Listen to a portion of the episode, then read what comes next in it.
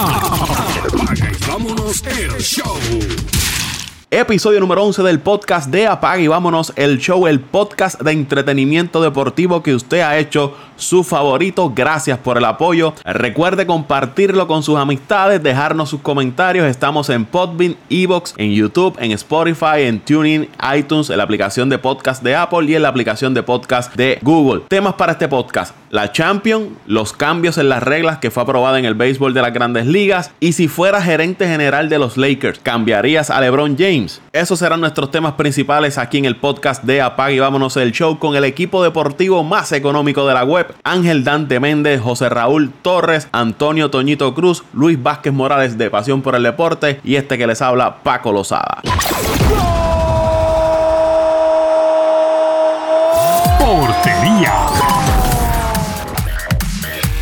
Ángel Antonio Méndez, mejor conocido como Dante. Bueno, muy buenas a todos los que nos escuchan en el podcast. Primero que nada, saludos a los muchachos allá, José Raúl, eh, Toño, a Luisito y a ti, obviamente, Paco. Eh, esta semana que pasó, cuando hablamos de las fechas del 12 y el 13 de marzo, se continuó la vuelta de lo que son los eh, octavos de la Champions League. En ese partido del martes, uno de los partidos que fue la Juventus contra el Atlético de Madrid, sorpresivamente la Juventus ganó 3 por 0 el partido, dándole vuelta por completo al marcador agregado que era 2 a 0 global en España. De esta manera se clasificaron para los cuartos. Quiere decir que Cristiano Ronaldo tuvo un partido eh, espectacular. Sinceramente es este tipo de jugador que cuando más se necesita hace acto de presencia y ahí están los resultados. Eh, el equipo de la Juve básicamente bombardeó durante todo el partido Atlético de Madrid, que se esperaba que con el formato que tiene Cholo Simeone, que es un formato defensivo, cuando, cuando vienen estos tipos de competiciones, es un entrenador que cuando está arriba en el marcador, le gusta plantearse para defender sin necesidad de atacar y si se presenta una que otra oportunidad durante el partido para hacer un contraataque y rematarte, lo hace. Pero esa fórmula no funcionó este pasado martes en Italia y la Juventus ahora ha pasado a los mejores ocho. Al final de, pues, de estos reportajes, de estas estadísticas, le estaré diciendo cómo quedó el sorteo que fue hoy, estamos hablando hoy, viernes 15 de marzo, ya se hizo sorteo y ya se sabe quién es el rival de la Juventus para, para los cuartos de la Champions League. En el otro partido, el Manchester City de la Premier League dominó siete goles a cero al Schalke 04 de, de Alemania. ¿Cuánto? Eh, básicamente. ¿Cuánto, Dante? siete ¿Cuánto? Siete goles a cero. ¿Qué es un juego de béisbol? Eh, bueno, parece uno de fútbol, eso fue un touchdown, un field goal y vamos, un extra point y vámonos, 7 por 0. El Manchester City, como, como ha demostrado durante todo el año, ha tenido un dominio completo. Creo que para mí uno de los máximos candidatos a llegar a la final de la Champions League este año. Tiene un equipazo, realmente tiene un equipazo y obviamente en este partido lo han demostrado. El Schalke 04 al final no era un rival con el que tú pudieses decir que podría dar la sorpresa, pero pero este City este City es un gran equipo, de verdad que sí. Mientras tanto, cuando pasamos al miércoles 13 de marzo, en el miércoles 13 de marzo el Barcelona eh, despertó en España con doblete de Messi y dominaron al Lyon de Francia cinco goles a uno. Que no, este marcador no refleja eh, los malos momentos que tuvieron el equipo español durante el partido. Quiere decir que vino una jugada fantástica de Leo Messi y luego de esa jugada fue que, que básicamente el partido se, se consagró y se, se cerró, pero sufrió, el Barcelona sufrió, a pesar de haber sido cinco goles a una, el Barcelona sufrió. Así que cinco goles por uno, el Barcelona para mí un candidato fuerte a ganar la Champions este año y bueno,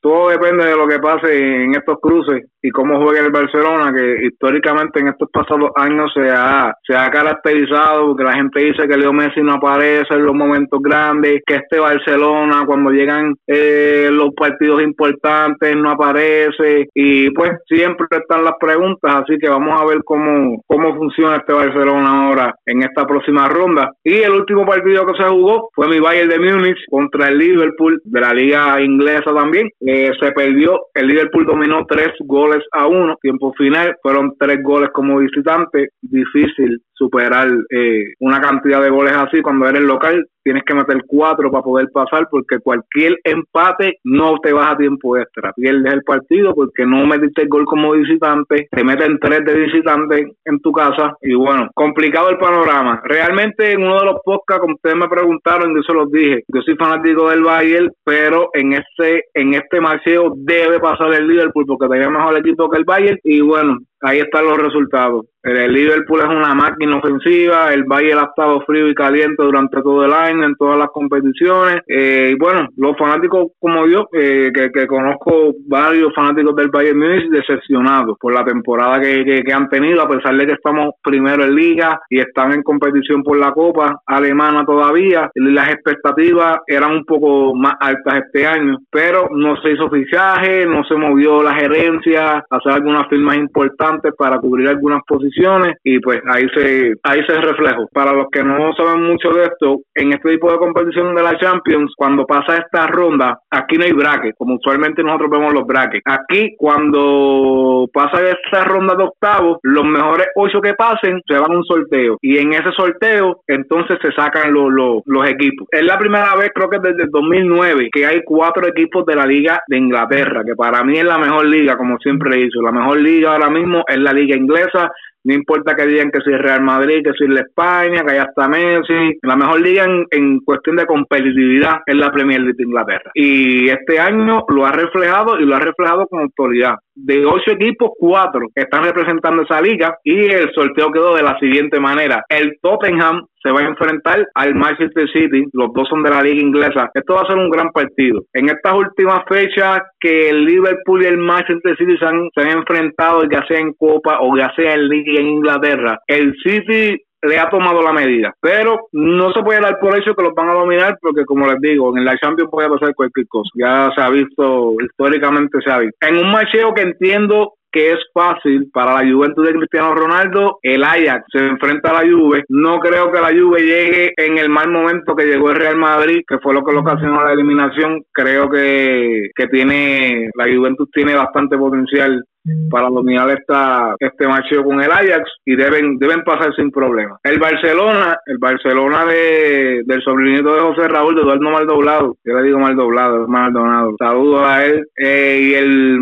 van contra el Manchester United de mi compadre La Raúl y Jorge Mateo, que fueron los primeros que lloraron esta mañana cuando vieron el, el, resultado del sorteo. Aquí entiendo que mm, el Barcelona no debe pasar cómodamente, pero debería pasar. El Barcelona tiene un equipo muy al del United y obviamente eso sí, los dos equipos carecen de defensa, que por ahí puede que puede que pase una que otra sorpresa, pero debería pasar el Barcelona. En el último macheo de estos octavos, si no me equivoco, el Liverpool que debería ser el más el más cómodo de esta de estos de estos cuartos, el Liverpool va contra el Porto de Portugal. Así que entiendo que el Liverpool no debería tener mucho problema para dominar esos esos cuartos de la Champions, pasar a la próxima ronda que serían las semifinales. Así que tan pronto empiezan el 9 y el 10 es la ida de la de esta ronda, así que durante esas fechas estaremos hablando sobre los resultados y la semana que viene estaré dando un posible resumen de cuáles cosas más interesantes que hay en las demás ligas, así que eso es todo por la Champions, mi gente. Fuera del parque.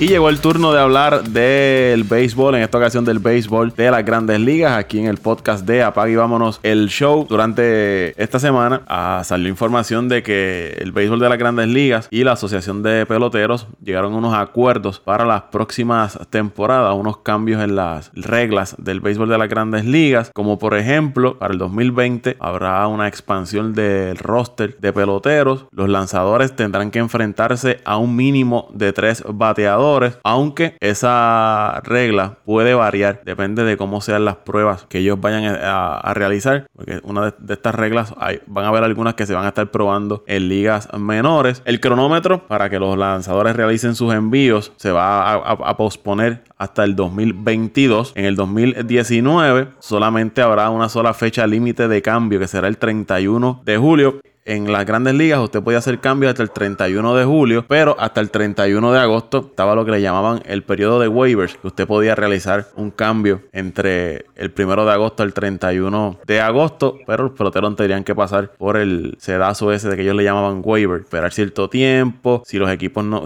equipos que tuvieran menos récord no lo reclamaban, era un proceso complejo antes de que un pelotero pudiera ser cambiado a otro equipo, pues ya, ahora no, ahora solamente va a ser el 31 de julio, fecha límite para usted realizar cambios en el béisbol de las grandes ligas, pelotero que se ha dejado libre fuera del roster de los 40 puede jugar en la postemporada siempre y cuando lo firmen antes del primero de septiembre. Las visitas a los montículos serán reducidas de 6 a 5 por encuentro. Para el juego de estrellas, la votación de jugadores se va a dividir en dos fases, primeros tres de cada posición y los seis eh, guardabosques que mejor votación saquen pasarán a una segunda ronda. Los peloteros que estén esos tres eh, con más votos de cada posición van a recibir una bonificación económica que no va a afectar el presupuesto de los equipos, no le va a contar contra el tope salarial. En el Home Run Derby se van a repartir 2.5 millones de dólares entre los jugadores. El ganador se va a llevar un millón de dólares buscando motivar que las grandes estrellas pues participen de la competencia de cuadrangulares. Eh, lo que les mencioné al principio, 2020, el roster se ampliaría de 25 a 26 hasta el 31 de agosto, pero luego del 31 de agosto en adelante bajaría de 40 a 28. el límite de cuántos lanzadores puede cargar un equipo en el roster lo va, lo va a trabajar el comité de jugadores y algunos directivos del béisbol de las grandes ligas. Se va a prohibir de que un jugador de posición lance en partidos que estén en las nueve entradas, a menos que ese juego ya esté un equipo ganando por 6 eh, carreras o más, en entradas extras sí podrá lanzar un jugador de posición. Su reacción inmediata a esta información. No tengo problema que hagan cambios que busquen mejorar el juego, pero cambios que cuando tú vas al, ¿cómo te diría? Cuando vas Carlos al juego no tiene ningún impacto. El que un, un lanzador se lance tres bateadores consecutivos, para mí, le quitan la estrategia al jugador y me explico. Tú tienes un bateador, un lanzador zurdo, especialista en zurdo, y tienes un bateador zurdo, tú vas a traer tu lanzador zurdo, pero después de ese bateador zurdo viene un bateador derecho que le da en la, en la madre, literalmente, como se dice, al pichado zurdo, pues entonces tienes que sacrificar tu estrategia de juego porque no puedes este sacarlo antes de que se presente tres bateadores es la primera. Lo de aumentar los rosters está muy bien, le da más oportunidades. Lo de no implementar el reloj, eh, tengo mis reservas porque si lo que se busca es adelantar el juego, pues hay que buscar la forma de, de, de, que los equipos eh, se ajusten a, a, eso mismo, adelantar el juego. Lo de lo otro que mencionaron del de eliminar el periodo de waiver, eh, para mí no no no tenemos el detalle de, de, de lo que se conversó, solamente vemos las notas de lo que se acordó. Pero para mí, eliminar el, periodo de waiver, lo que quieren evitar muchos equipos es que estos equipos dejen, estos equipos que ya no tienen oportunidades, dejar a sus peloteros fuera, que aquellos equipos que no tengan el dinero para firmarlo no lo reclamen y se fortalezcan aquellos equipos que tienen probabilidades de ganar la, en la postemporada y el mejor ejemplo es de Verlander. Si no me equivoco, llegó por, waiver a Houston. Eh, las visitas de 6 a 5, por lo menos yo tenía entendido que eran 5 durante todo el juego. No sé cuándo esa regla cambió, siempre por lo menos acá en ligas juveniles y, y AA es hasta un máximo de 5 visitas durante todo el juego, 2 en entrada por, por el mismo lanzador, 5 durante el juego. Y no tengo problema, como dije al principio, de que los cambios vengan para mejorar el juego y acelerar el juego, pero tampoco le puedes quitar la esencia, le puedes quitar la esencia del juego, le puedes quitar la estrategia de los dirigentes de tratar de ganar un juego moviendo sus fichas y poniéndolas donde mejor entienda que van a ser más efectivas o, más provecho le van a sacar. No no sé si, si me sigue. es básicamente lo que lo que Dante habló la otra vez de lo del slide en segunda, yo estoy de acuerdo con que el slide en segunda no sea tan agresivo, pero no le puedes quitar el phone al juego de, de, que un tipo entre duro en un slide y que no saque la pierna para darle con los clavos, que, que no le dé un empujón al otro, pero sí de que entra agresivo. Eh, tenemos que tener mucho cuidado con estos cambios porque queremos tenemos que ver a quién vamos a beneficiar, si beneficiamos al juego, a los jugadores o a la liga. Eso es lo que está en discusión. Saludos muchachos, saludos. Eh a todos los que están escuchando el podcast, ya que Paco hoy no nos dejó saludar desde el principio, pero estamos mal aquí. Educado, eh, mal educado este Paco, pero sí, eh, cuando yo sé que iba a tener la oportunidad y pues ahora le estoy enviando saludos a todos. El que pone las reglas aquí soy yo. Ay, Pero siguiendo siguiendo la línea de, los compañeros de Paco y de Toño, eh, los cambios sí sí son buenos. Siempre siempre si uno quiere estar a la par, ¿verdad? Con, con el mundo que vivimos hoy en día, hacen falta estos cambios, pero yo creo que no tampoco que sean cambios bien drásticos y sean tantos cambios a la vez. Ahí estaba mencionando Paco cambios que, que todavía yo no sabía que no, ni lo había escuchado. Yo creo que sí, la Grande Liga tiene que buscar la forma de acelerar el juego, pero yo diría que deben buscar la forma de hacerlo eh, poco a poco, paso por paso. Implementar primero, por ejemplo, lo de los lanzadores lo de las visitas. Si eso no funciona, buscar la forma de, de que de los lanzadores, por cada lanzador, tres bateadores. O sea, que no todo sea a la misma vez. Eh, yo entiendo que sí, que se debe implementar, pero poco a poco. Un año se hace algo, el otro año se trata de hacer otro cambio y así sucesivamente hasta ¿verdad? Un plan de un plan de trabajo de, de 10 hasta 15, maybe 20 años. Yo creo que en uno, dos o tres años tú no puedes implementar tantos cambios que pueden, como dice Paco, como dice Toño, perdóname, eh, cambiar el, juego, eh, ¿verdad? La, la, lo que lo que es el, lo que es el béisbol, ¿sabes? No queremos tampoco que sea un, un béisbol sumamente diferente al que nosotros empezamos a ver desde pequeño el béisbol que siempre ha asistido. Pero sí, estoy de acuerdo que, que sí hayan cambios, pero poco a poco, paso a paso, que sea un plan no solamente de, de, hacer un plan de, de aquí a, dos o tres años, sino un plan de, de cinco, diez, quince hasta veinte años. Eh, y, y, yo creo que, que poquito a poco la Grandes Ligas y el fanático, porque el fanático es el que al fin y al cabo y al final de, de todo esto, va a aprobar o va a de, verdad eh, va no va a aprobar los cambios que la Grandes Ligas ya hicieron. Y nada vamos a ver lo que sucede. Tengo que añadir eh, saben que cuando termina una entrada y el juego es televisado la mayoría de las ocasiones termina la entrada y se van a, pausa comercial pues ese bloque de anuncios tiene que ser de dos minutos no más de eso. Yo creo yo creo que está bien Paco porque si lo comparamos con otro deporte oye yo no quiero comparar el béisbol con verdad con con el baloncesto porque no es lo mismo, es un, un tiempo, es un juego que es por tiempo, al igual que el fútbol, al igual que el soccer. Si tú ves estos deportes como el baloncesto, el fútbol,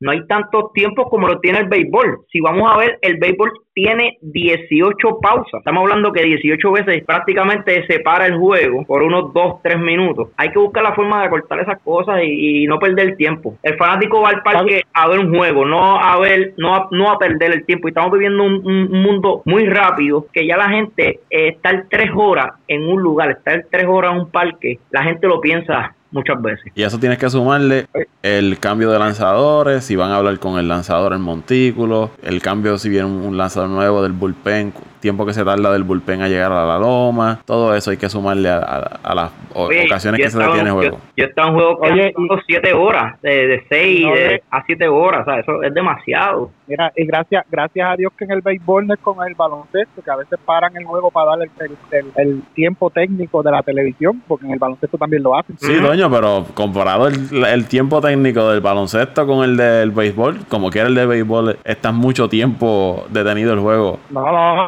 estamos, estamos claros, por eso digo, gracias a Dios que no. Sí, exacto porque por lo menos esos, dos minutos esos dos minutos que le que debe ser lo que están hablando de las pausas comerciales me imagino y de hace sentido que va dado por los dos minutos que van a dar para cambios todavía para mí sigue siendo mucho. Dos minutos es demasiado para que un equipo cambie de ofensiva a defensiva y viceversa. Usted sabe, lo que usted puede hacer en dos minutos. Mira pues yo yo yo, yo con la palabra Paco. Eh, muchas buenas noches. Eh, eh, agradecido Paco de que siempre me dé la oportunidad de estar acá con ustedes. La paso muy bien muy bien muy bien y he recibido buen feedback de las personas que nos han escuchado.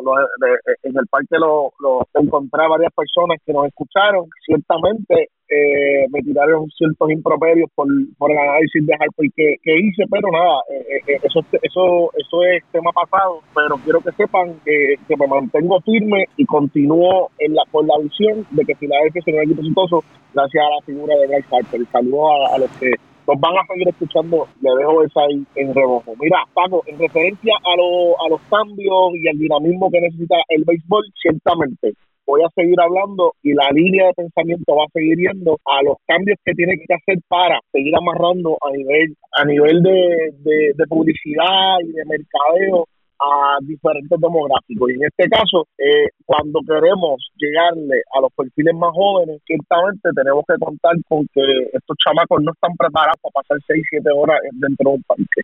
Todo cambio que vaya a realizarse en pos o, buscando aligerar el, el, el, partido, estoy totalmente de acuerdo. Aquellos cambios que atenten contra eh, eh, la naturaleza del juego, contra el perfil estratégico de cada de cada dirigente, de cada estratega dentro dentro de lo para decirlo global, de cada este, de los equipos, eh, de esos son los cambios que yo estoy en desacuerdo. Por ejemplo, Toñito bien lo, dejó saber y lo dejó claro, el cambio y, las reglas de querer que un pitcher lance todo a, tres bateadores, no sé si a tres bateadores o tres outs, eh, pero pero eso yo creo que le quita la esencia al juego, le quita el misticismo de traigo a un pitcher que que es especialista en zurdo. Yo recuerdo grandemente como el dominio que tenía Pedro, el boricua Pedro Feliciano con los Mets de Nueva York. Era un especialista en zurdo. Tuvo eh, un momento dado casi 56 entradas sin permitir hits o algo así, no recuerdo. Es un tipo,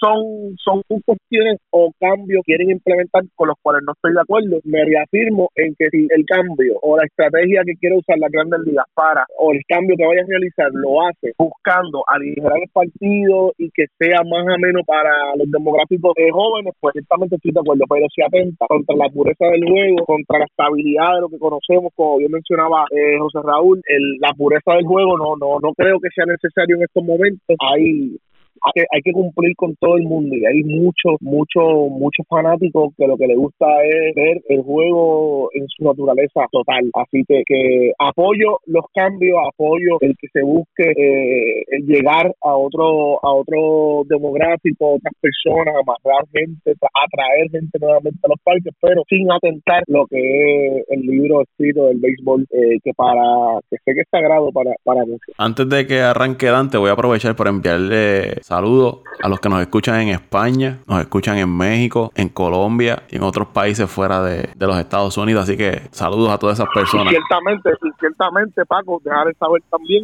que, gracias que me lo que me lo escribiste y me lo daste, que son, que son fanáticos míos. Saludos a todos ellos. acá Luis Vázquez tiene un amigo más acá en Puerto Rico. Fanático. Mira, Luisito, yo creo que todo el mundo quiere ser tu amigo hasta que dice que eres fanático de los niños. O puede ser que sí, por, por, Ay, deja por pena de que eres fanático de los Knicks, todo el mundo te tiene ese cariño, como que ese muchachito fanático de los Knicks, bendito, bendito. vamos a darle, vamos a darle cariño, no, amor. Se, lo sacó de adentro, se lo sacó de adentro. Fanáticos. Mira, yo hablando de saludos y todo eso, quiero aprovechar para mandarle un saludo a mi madre Gladys, que ahorita me, me me dio un sermón porque me haya mandado un saludo en ninguno de los podcasts. Así que, mami, estoy tomando los saludos, te amo mucho, así que gracias por escucharnos. Ella, ya tú sabes, ella es no tanto conmigo, ella es locura con Paco. Ella dice que ella es fanática de Paco, así que... Ah, pues hay que saludarla doble. Bueno, yo lo que voy a decirle es lo siguiente. Yo de verdad, sinceramente, yo estoy cansado de todo este reguero. De verdad. Yo como fanático del béisbol, yo realmente no sé hasta dónde la MLB quiere llegar con bajarle el tiempo a los partidos porque realmente están buscando donde no hay para poder sacarle un minuto, dos minutos. Realmente no sé cuál es la diferencia. Si mal no me equivoco, entre la temporada, eh, la temporada pasada y la pasada, yo creo que ni que el promedio por juego, no, yo creo que, la diferencia fueron yo creo que cinco minutos, si no me equivoco. O sea, realmente no, no, no sé dónde quiere llegar la MLB con eso. Eh, reglamentos que tengan que ver, como, como, como dijo Luisito, Toño, José Raúl, si es para beneficiar al deporte a largo plazo, sí puede que lo promueva y que lo acepte, pero estos movimientos ya están eh, siendo anual. Todos los años están inventando algo nuevo para, para querer, eh, de verdad que no sé cuál es el propósito. Yo entiendo que cuando uno quiere hacer buenas propuestas, debe eh, tomarse su tiempo, analizarlas y toda esa cuestión. Ya estamos viendo que ya están analizando que si poner robots en la zona de strike, creo que van a alargar ahora la distancia de las bases, lo de los jugadores, lo de los lanzadores. Realmente tú le estás quitando el trabajo a lanzadores que, ¿sabes? Su trabajo es ese como dijo ahora mismo Luisito, habló de Pedro Feliciano, pero podemos hablar de JC Romero también, que era un especialista en eso. estamos hablando de lanzadores que su trabajo en la Grandes Ligas es ese tipo de escenario, enfrentarse a uno o dos bateadores por juego y hacer el trabajo de acuerdo al escenario que se esté viendo en el partido. Otra cosa que vi, lo de, lo, de los chips, lo de los, eso son lo de las estrategias para, para los bateadores. Mire, señor, si usted no se puede ajustar a esa estrategia, por ejemplo, un bateador zurdo, haga los ajustes necesarios, aprenda a para el fil, tan sencillo como eso. O sea, si el bateador siempre tiene que hacer ajustes para el lanzador, el lanzador también tiene que hacer ajustes. O sea, todo todo en, en, en, el béisbol es a base de ajustarse. Tú tienes que hacer el ajuste. Y yo entiendo que también, ¿sabes? Esto no es un juego solamente por jugarse. Aquí también se juega mucho la estrategia. Se utilizan muchas cosas. Hay muchas cosas por juego que tú utilizas para ganar. ¿Qué es lo, qué es lo próximo que... A mí que no me sorprende nada. Sinceramente, lo, ¿qué, es lo próximo que van a ver? Que le van a dar un automático al pitcher porque, porque no batea. Pues realmente ya, ya no sé qué esperarme, sinceramente. Contaba con con tanta cuestión aquí, allá. Yo de verdad te digo, como fanático, pienso que los de la NBA son los que están este, zumbando estas, estas propuestas. Esto se está tornando de verdad, en mi opinión, súper aburrido, monótono, le está quitando la esencia al béisbol y van a seguir perdiendo fanáticos, eso eventualmente va a pasar, van a seguir perdiendo fanáticos porque realmente no no le están dando importancia a lo que le tienen que dar importancia, como por ejemplo, vamos a vamos, vamos a meterle importancia al salary cap ese, que está la gente como los locos firmando por más de 10 años contratos, vamos a un tope o algo, mira, un límite de años de contrato, y lo voy a decir en todos los podcasts, no estoy de acuerdo con esos contratos locos, así el nene lindo de Luis Vázquez Harper haya cogido más de 10 años un contrato, terceros quedan en la división. Mira, ya, hoy, hoy, 15 de marzo, ya se fue. Por un bolazo salió fuera de juego. Ahí está. De esos 12 años, 11 que creo que es el contrato, va a estar 7 lesionados. Pero ese es el equipo tuyo, Luisito. Tú eres fanático de Nueva York, pero ahora eres fanático de los Phillies también, charlatán. Eso es todo lo que tengo que decir. Está interesante que nadie, ninguno de ustedes haya hecho referencia a el millón de dólares que le van a dar al ganador de, del juego de, de la competencia de cuadrangulares. Yo te, voy a, yo te voy a decir la verdad, Paco. Yo te voy a decir la verdad. A mí, a mí lo que es la competencia de cuadrangulares, a mí ya de verdad no me, no me llama la atención, sinceramente, te lo que, digo. Que no te llama la atención, Dante, si esa competencia de cuadrangulares es lo más atractivo del juego de estrella. Y, y, y, la del año pasado fue una de las mejores que se ha dado en la historia de la, de, la Major no, no, le puede, no le puede llamar, no le puede llamar Así que si ti no te gusta, es otro 20 pesos. A alguien que no da cuadrangular en su vida. los daba, los daba cuando chamaquito, pero nadie entiende que la competencia de cuadrangulares el, que sabe dar, el que sabe lo que da un cuadrangular y se lo ha vivido y se lo ha perreado y se lo ha disfrutado, no me digas que no te gusta Dante. De verdad, es que, que se, se, está convirtiendo en pues, la competencia de donqueo de la NBA. Una de las mejores la, una de las mejores inventando la rueda, ya ni uno de los mejores shows que, da el béisbol. De Toño, la uno de los mejores shows que da el béisbol de la Grandes Ligas. Y tú me estás diciendo que, el, que, que a ti eso no te, no te llama la atención. Si la competencia, la, la competencia de cuadrangulares es mejor que el juego estrella que la Serie Mundial. Es como decir, es como decir el, el Pro Bowl en NFL. ¿Quién ve el Pro Bowl aquí en NFL? No, no, no, es lo mismo. No, es lo mismo. No, no, no, no. Y por el mute adelante por el momento. no es lo mismo. No, no, tú no me digas eso. O sea, un Pro Bowl. Yo, de verdad, a mí, yo no, de verdad.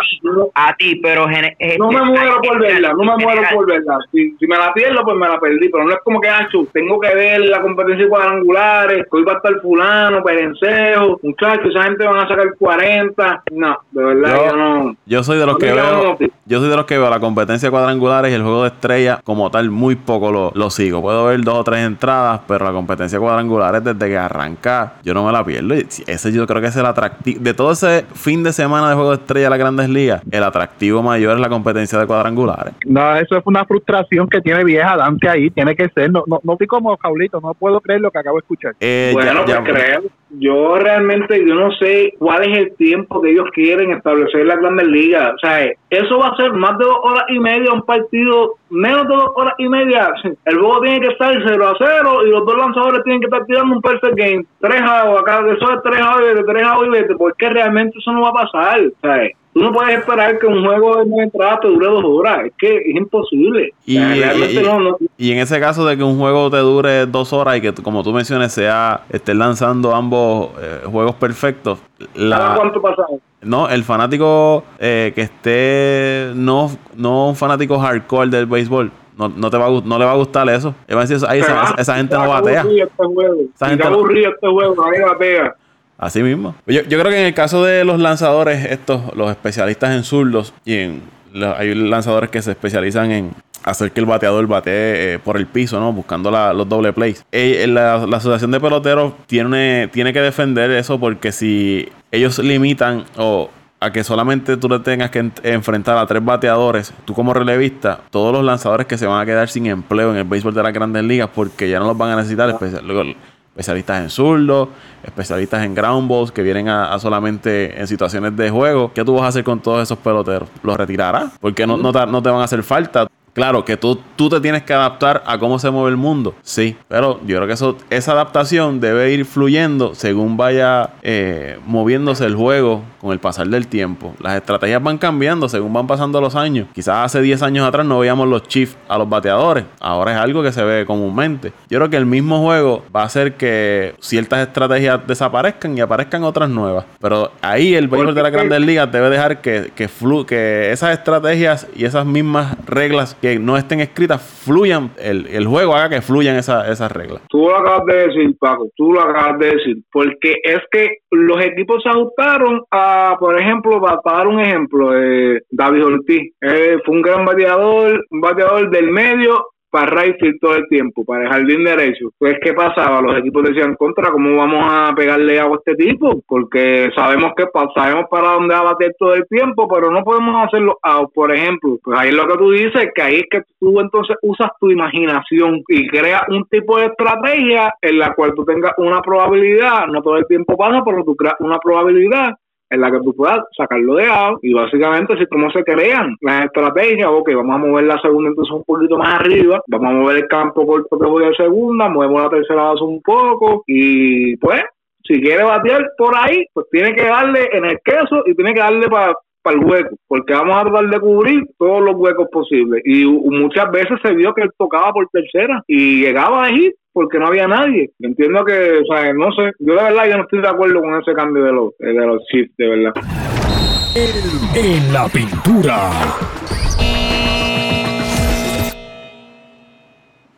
La semana pasada estuvimos hablando del equipo de los Lakers y el equipo de, de Boston. El equipo de los Lakers ahora mismo está en la posición número 11 en la conferencia del oeste del baloncesto del NBA. Ya, Paco, perdona que te interrumpa. ¿Es necesario hablar de los Lakers hoy? ¿qué equipo atrae más fanaticada ahora mismo? Pregúntale a Dante, a ver si quiere hablar de los Lakers. Vamos a hablar de los Lakers. Sigue siendo, sigue siendo tema en el baloncesto del NBA y Los Ángeles Lakers y el señor LeBron James. Aunque a Ángel Antonio Méndez no le interesa hablar de los El Lakers, rey, hay que hablar, rey, hay que hablar de los Lakers. No, porque rey. durante esta semana, Jeff Van Gundy, que es ex dirigente de la NBA y está ahora de analista de los juegos de, del NBA y los juegos televisados, tiró como esa bolita de humo al aire en una de, la- de las transmisiones, haciendo referencia de que eh, em, los Lakers deberían hacer un cambio por LeBron James. Salir de él. Esa, esa bolita de humo comenzó como que a, a coger eh, vuelo y empezaron a fluir otras informaciones de que aparentemente la presidenta de los Lakers, Ginny Voss, le pasó por su mente hacer un cambio por LeBron James, salir de él. Todo eso a base de la situación que se creó cuando los rumores de cambio por Anthony Davis, porque Anthony Davis está también, está firmado por la misma gente que representa a LeBron James y que la gente tanto de LeBron como Anthony Davis fue la persona que filtró la información de los jugadores que los Lakers estaban dispuestos a dar para adquirir a Anthony Davis y otra serie de información que ha estado saliendo a la prensa. Y ella vio como una opción estos son los rumores que han estado saliendo en los medios de que saliendo de LeBron pues, se libraba también de la gente de LeBron y todos esos revoluces que se han estado creando luego de los rumores de cambio por Anthony Davis nosotros hemos hablado aquí y ustedes señalaron de que esos rumores de cambio, sumado a las lecciones, es lo que causó que el equipo de los Lakers eh, fracasara en sus intenciones de clasificar a la postemporada. Aparentemente eso estuvo sobre la mesa, hacer un cambio por, por LeBron James. Y le pregunto yo a ustedes, si ustedes fueran gerente general de los Lakers, ¿se atreverían a hacer un cambio por LeBron James, sacarlo de la franquicia de Los Ángeles, al rey, como le dice Raulito? Espera, yo, yo voy a comenzar, Paco. Es un tema bien, delicado. De verdad que, que yo, voy, yo, voy a, yo voy a tirarme hacia, hacia el 2018, la temporada del 2018, antes, ¿verdad? Antes de, tener a LeBron James, ya finalizada la temporada 2018. Fue una edición bien difícil también conseguir a LeBron, que también yo fui uno de los que, que pensaba que sí, LeBron caería bien en el equipo, yo creo que ya el equipo está preparado para, para verla batallar con los grandes equipos, pero a la misma vez, el equipo, un equipo tan joven y traer a LeBron, que sea como sea, LeBron tiene 34 años. Eh, ahora el tiempo creo que me está dando la razón en cuestión a, a, que LeBron creo que no era la ficha que los Lakers tenían que firmar. ¿Por qué? Porque todavía ser un equipo joven con, que no tiene esa experiencia para estar en, los en los equipos élites de la liga, yo creo que ellos podían firmar o, quién sabe, esperar otro año más. Creo que no, la, la, alternativa había que firmar, había que firmar, ¿verdad? Una estrella, ya que la, la franquicia estaba hasta perdiendo fanáticos, seguían, ¿sabes? La, la fanática estaba decepcionada querían ver una cara nueva y querían ver una estrella, claro. Yo yo creo que ellos tienen que buscar la forma de, de, de, conseguir un, una estrella un poco más joven, como un Paul George, quién sabe. Eh, pero ya, ya que tienes a LeBron, yo creo que, que el plan tú no lo puedes cambiar y menos en un año, ¿sabes? Eh, vuelvo y digo, este equipo de, los Lakers, por una parte, como dice Luisito, ha tenido mala suerte. La verdad que también ha tenido mala suerte. Y por eso, tú, una temporada mala, tú no puedes tratar de, de, de un plan que ya tú tenías de cuatro años, ¿verdad? Que fue la firma de LeBron James tratar de, de, cambiar todo por una temporada mala. Oye, vamos a darle el break a, LeBron, vamos a darle el break a estos, a estos jóvenes, a ver cómo lucen el año que viene. Si ya el año que viene, pues el equipo no luce bien o luce igual que este año, pues ya se supone que el equipo ¿verdad? haga, su, haga sus movimientos. Pero yo no, yo yo diría que no. Ya el, el LeBron James se firmó y, y debe pertenecer por lo menos en los Lakers eh, un año más yo diría. Y, verdad, y yo creo que el año que viene no va a pasar esto porque yo creo que LeBron, el equipo de los Lakers tiene la oportunidad de firmar a otra estrella o, o verdad, un jugador o jugadores que puedan ayudar a ese equipo y el equipo se va a meter en los primeros cinco o seis lugares de la liga, de, del, de, la, de, la liga de la conferencia del oeste. Mira, yo quiero agregar lo que dijo José Raúl, quiero agregar que no es que la, no es que la firma de LeBron haya sido eh, una mala decisión de la gerencia de, de, Los Ángeles. Eh, yo creo que en, en cuestión de mercadeo, como dice Luisito, que le encanta eso de mercadeo, fue la ficha, fue la ficha eh, perfecta para el equipo de Los Ángeles, como el equipo de los, como equipo de Los Ángeles Lakers, históricamente el mercadeo es lo que lo mueve. Yo entiendo que el plan de los Lakers estaba establecido eh, de una manera positiva, sabiéndose que pues estos muchachos tenían que madurar un poco más en la cancha con el tiempo de juego, que LeBron James podría servir como, como esa persona que ellos necesitaban, esa superestrella que, que, los guiara, o sea, que, que pudiera llevarlos poco a poco por medio de esa para que el próximo año pues hicieran un mejor papel y fueran un mejor equipo. Las expectativas este año, por lo menos yo no esperaba que los Lakers entraran este año, tampoco con este récord, pero donde yo entiendo que todo cambió fue cuando Anthony Davis dijo que no quería firmar eh, con New Orleans, que él quería cambio. Ahí fue que todo cambió, porque antes de eso los Lakers estaban jugando un, buen baloncesto, lo, pasó mala suerte las lesiones, pero los Lakers estaban jugando un buen baloncesto y estaban enfocados pues la estrategia que este año era dar sacarle provecho a esos jugadores eh, para que adquirieran más experiencia y con mira hacia el próximo año que se había espacio salarial, podías combinar jugadores veteranos con jugadores novatos que ya estaban empezando a madurarse y los resultados iban a ser mejores que este año, pero al llegar eso, al llegar esa, esos rumores y todo eso, eh, se cambió por completo el panorama y el ambiente en Los Ángeles. Y es como yo digo, aunque tú tengas aunque tú hayas hecho ese cambio por Anthony Davis, como quiera los Lakers no tienen equipo para combatir con un equipo como Houston, con un equipo como Oklahoma, con un equipo como el mismo Denver, sin mencionar a Golden State, obviamente, que es el, es el campeón, desde ahora lo digo. Eh, y, e, eso fue lo que realmente afectó a los Lakers. Esa decisión de Anthony Davis dejar saber que sí quería cambio ahí pues como que todo, como que él es el, él es el otro hombre que necesitamos, ajá, pero teniendo a Anthony Davis y a, y a LeBron James solamente, tú no puedes competir con esos equipos y esa es la realidad, tú necesitas otra base de jugadores jugadores de rol que puedan hacer el trabajo y esos jugadores de rol, la mayoría de esos jugadores de rol son jóvenes, son jóvenes que tienen hambre, que tienen ganas de comerse a la cancha. Y real, tú esos jugadores no pueden salir porque son jugadores son jugadores claros, son jugadores que te pueden dar buenos minutos. Para mí eso fue lo que realmente ha roto la química este año por completo de lo que de lo que eran los Lakers cuando empezaron a como son hoy 15 de marzo, algo diferente, diferentes objetivos en todo el sentido de la palabra. La pregunta es, porque están dando buenas explicaciones, y la pregunta es, yo como gerente general de, de los Lakers lo hubiese cambiado a LeBron, cambiaría a LeBron. En este momento histórico, no, lo, yo, yo, gerente general de los Lakers, lo veo jugando uno o dos añitos más, lo le saco el, el mayor provecho que le pueda sacar a la figura de LeBron James, mediática, mercade, mercadeo, todas las formas que pueda sacar, y en uno o dos años que ya los jugadores han, adquirido más experiencia y los voy a tener ahí. Salgo de él por el bien del equipo, porque como mencionaron una vez en un, en un podcast aquí, todo equipo donde cae LeBron termina disuelto. Y, y antes que el equipo se rompa, mejor salgo de él. Simple y sencillo. Eso sí, vamos a ver qué pasa. Yo, yo creo que los Lakers, cuando hicieron esa movida de, de traer a, a, LeBron, ellos sabían en, en, lo que, en lo que se estaban metiendo. LeBron pues, le gusta tener su gente, llevarle dirigentes que sean de, de su lado, jugadores que, que se sienta a gusto con ellos. Y el equipo de los Lakers, como ustedes mencionaron, no tenía jugadores que quizás él se, se sienta a gusto con ellos. El proceso de adaptación no, no ha sido el mejor, las lesiones no han ayudado. Eh, Lonzo, otra temporada que, que se, se, ve afectada por, por, las lesiones. Luego la lesión de LeBron, tuvo fuera casi 20 partidos. Pero también uno tiene que, que como le digo, es, es, algo difícil porque si tú lo cambias ahora,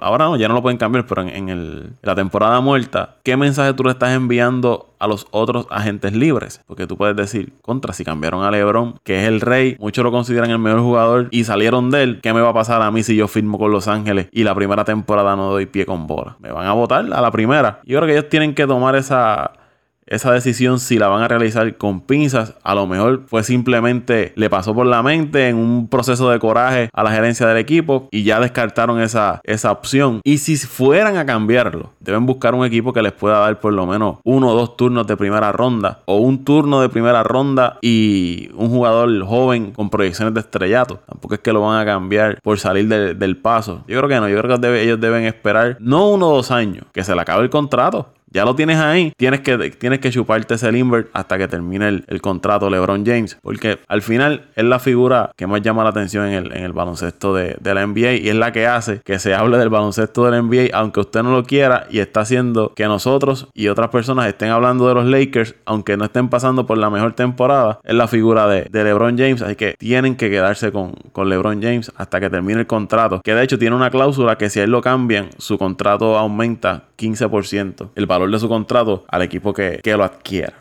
Mira, Paco y muchachos, de verdad que eh, si fuera, si yo fuera, ya es que una pregunta bien difícil. Si fuera GM de, lo, de los Lakers, ¿cambiaría LeBron James? Bueno, la contestación tiene que ser que no, brother. Estamos hablando del mejor jugador del mundo, estamos hablando del jugador que posiblemente eh, quede como el, el, mejor jugador de la historia. No tengo dudas, pues literalmente la mala temporada que estuvo LeBron eh, viene a causa de la lesión que tuvo y de la inconsistencia luego del cambio, de la petición de cambio que iba a haber entre, entre los Lakers y los Pelicans. Eh, de verdad que no, no, no. La contestación tiene que ser que no. Tú construyes alrededor de figuras como LeBron James. Los Ángeles Lakers necesitan, necesitan a LeBron James, necesitan a una figura de su calibre para poder atraer a otros jugadores a los Lakers. Los Lakers es una franquicia de, tradición. Yo no tengo duda que se van a levantar de esta situación. Tienen un buen equipo, tienen un equipo joven. Obviamente, hoy estamos hablando de que en esa conferencia están los mejores equipos de la NBA. Tenemos a Golden State, tenemos a Houston, tenemos, tenemos a muchos equipos en esa conferencia. Así que, que no tengo duda de que a pesar de la situación que tuvo los Ángeles Lakers esta temporada, se van a levantar. Van a levantarse posiblemente, posiblemente no. Los veo, veo que veo que eh, eh, difícilmente entren a los playoffs esta temporada, pero no tengo duda, no tengo duda que en los próximos años van a tener, eh, van a poder construir alrededor de LeBron James y podrán y podrán lograr entrar a esos playoffs y ser contendientes. No tengo duda de eso.